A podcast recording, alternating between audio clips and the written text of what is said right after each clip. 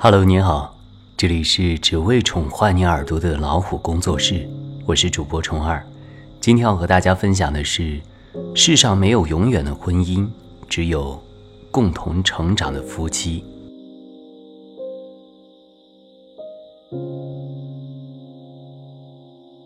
夫妻本是同林鸟，大难临头各自飞。母亲在我很小的时候就经常在我耳旁念叨这句话。可是这么多年来，家里来来回回发生了这么多次大难临头，我也从未见她一个人飞走过。所以，有时候我也在想，她说这句话到底是什么意思？我是出生在一个很普通又很典型的农村家庭里，恰逢又出生在一个经济改革刚刚起步的年代，记忆里的一切。都是和拮据二字为记在一起，不像现在的孩子，从小不必为每日三餐发愁。巧妇难为无米之炊，经营着一个六口之家的吃穿用，也是从我明事理起才明白做母亲的不容易。可即便是那个时候的艰辛，也从未让母亲一个人独自飞走。早些年的时候，日子虽然过得不算艰苦，却也谈不上富贵。我的父亲与母亲常常为了在家谁来管钱、菜里放多少盐、一家谁来掌权的大小事情吵得不可开交。我甚至还记得他们两个人当着我的面，为了奶奶和外婆互相数落对方，完全不顾及他们面前这个十二岁少年的内心波澜。在那一年，我就已经明白了，世界上有一种婚姻的状态，叫做离婚。我时常在他们吵架吵得隔壁邻居来劝架的时候，我在一旁讥讽地说：“你们天天吵架，干嘛不离婚啊？”不得不说，一个和谐的夫妻关系成全的是一家人，而一对不和的夫妻只会让最亲近的人伤得最深。我的父亲是个典型的大男子主义的男人，凡事总是想着自己的那一方，自己的爹娘，自己的弟妹。对于母亲的亲人，则不冷不热，从不妥协，从不退步。而我的母亲是个淳朴善良的农村女人，天性温良之中兼有一份忍让和坚韧。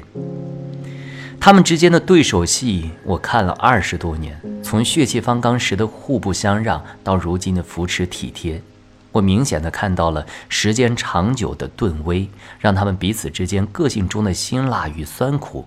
早已成了一碗温热的汤，闻之垂涎，饮之暖心。我也明白，这一路来，他们也是相互扶持、相互成长。就像舒婷女士在《致橡树》中无比深情地写道：“我必须是你近旁的一株木棉，作为树的形象和你站在一起，根紧握在地下，叶相融在云里。或许就像……”前面我说到的那样，世上没有永远的婚姻，只有共同成长的夫妻。唯有相互成长，互相指出对方的不足，剪除自己的恶习，一起遇见生命中最美好的彼此。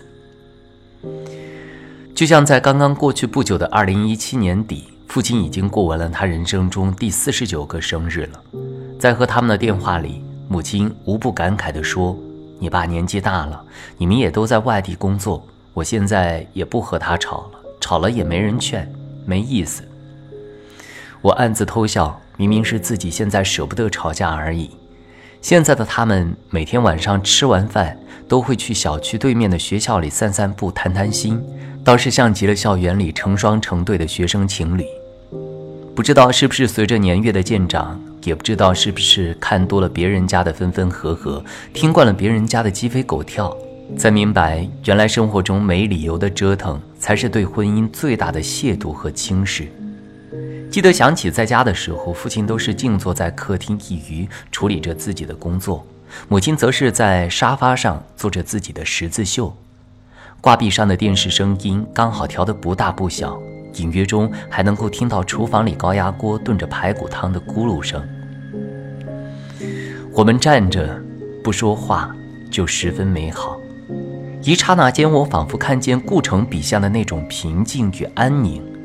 这样的美好，绝对不是成天为了感情纠葛吵得死去活来的人所能收获到的幸福。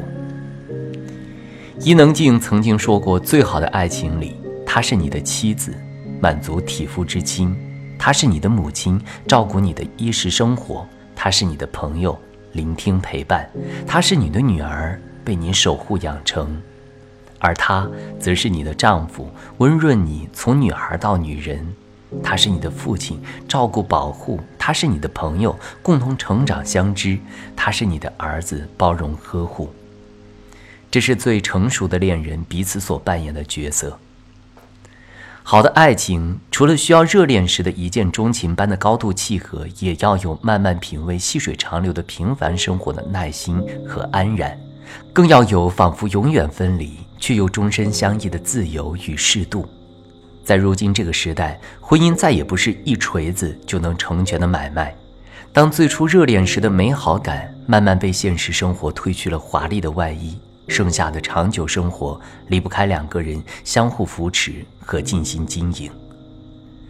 如果说爱情的甜就像一碗醉人的糖水，初入口时甘之如饴，但终究掩盖不住吃不饱饭的苦楚，那婚姻的甜应当是一锅历史长久、精心熬制、用来果腹的汤菜。当你掌握了情绪的火候，控制了感情的温度，那么一切就都变得咸淡皆宜。刚刚好了。如果你记性好的话，回首。